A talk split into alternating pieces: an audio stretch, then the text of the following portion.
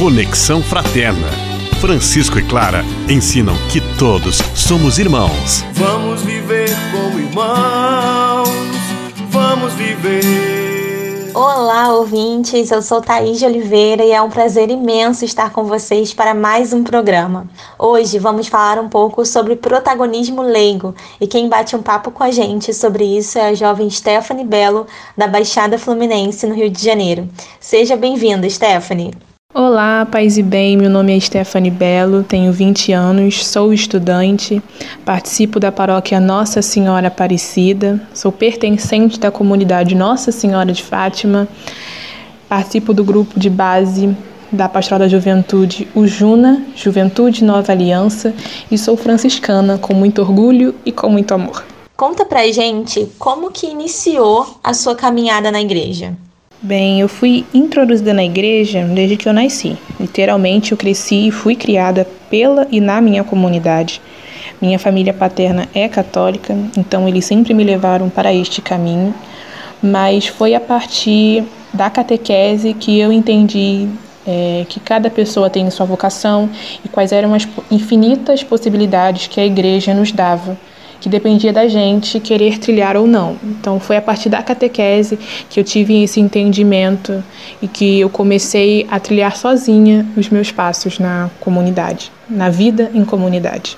Muito legal, Stephanie. E agora conta um pouquinho sobre as suas primeiras experiências e como você enxergou a sua vocação leiga. A minha primeira experiência está ligada muito a minhas primeiras memórias de vida, assim, que como eu falei anteriormente, né, eu cresci na comunidade.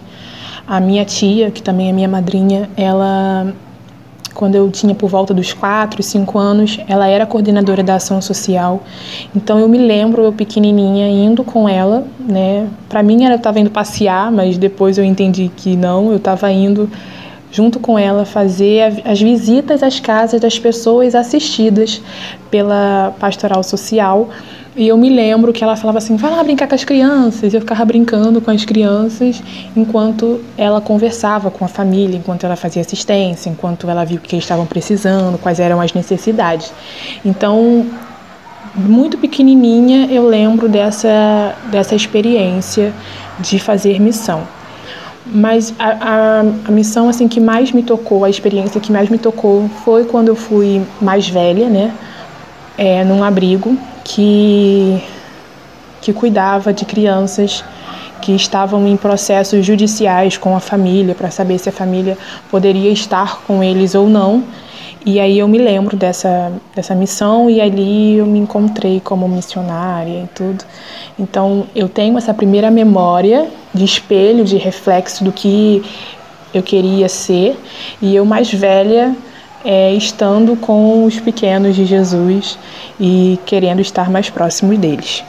Atualmente, como é a sua vida em comunidade? O que, é que você faz? A minha vida em comunidade sempre foi muito alegre, muito fraterna, com a graça de Deus. A minha paixão maior é o Juna e nós nos encontramos todo domingo após a missa, de 8 e meia, na comunidade Nossa Senhora de Fátima. Na paróquia eu participo da pastoral do teatro. Eu brinco que sou da pastoral dos faz tudo e com isso eu ajudo mais dois é, eventos que são o EJAC, o Encontro de Jovens que Amam a Cristo, e o Fé e Vida, nós esse ano criamos o ano franciscano, mas que com essa pandemia tivemos que cancelar, assim como todas as outras atividades da paróquia e das suas comunidades. Então, nós estamos nos encontrando sim, mas por videochamadas. Estamos no, participando da missa, fazendo retirão de doações, né? Fazendo o possível para continuar ajudando a comunidade e nos fortificando. Se você pudesse definir a vida leiga em três palavras, quais seriam? Muitas palavras me vêm à cabeça, né, sobre a vida leiga, mas as três que eu gosto muito de definir é identidade, comunidade e amor. Eu sempre tive bons exemplos ao qual eu me via neles. Então, eu me via nas mulheres que estavam na liderança e que são leigas, as ministras da palavra, a Legião de Maria, minha mãe, a minha tia. E também eu tenho o referencial de juventude leiga. né, que vem do meu grupo jovem, que tem a minha idade. Então, as pessoas que eu, hoje eu considero meus tios, minhas tias, meus amigos pessoais, né, que não participam mais do grupo, foram grandes exemplos. Eu sempre os vi na liderança. Então, o leigo para mim sempre foi algo alcançável e admirável. Muito bacana, Stephanie. Agora deixa um recado para a juventude. Se em alguma paróquia você jovem não vê uma representatividade, procure ser essa representatividade. É a partir do exemplo que a gente evangeliza e traz outros para conosco. É através do abraço, é através da acolhida, é através do amor, da fraternidade que nós vamos conseguir criar mais espaços e ter mais espaços dentro da igreja.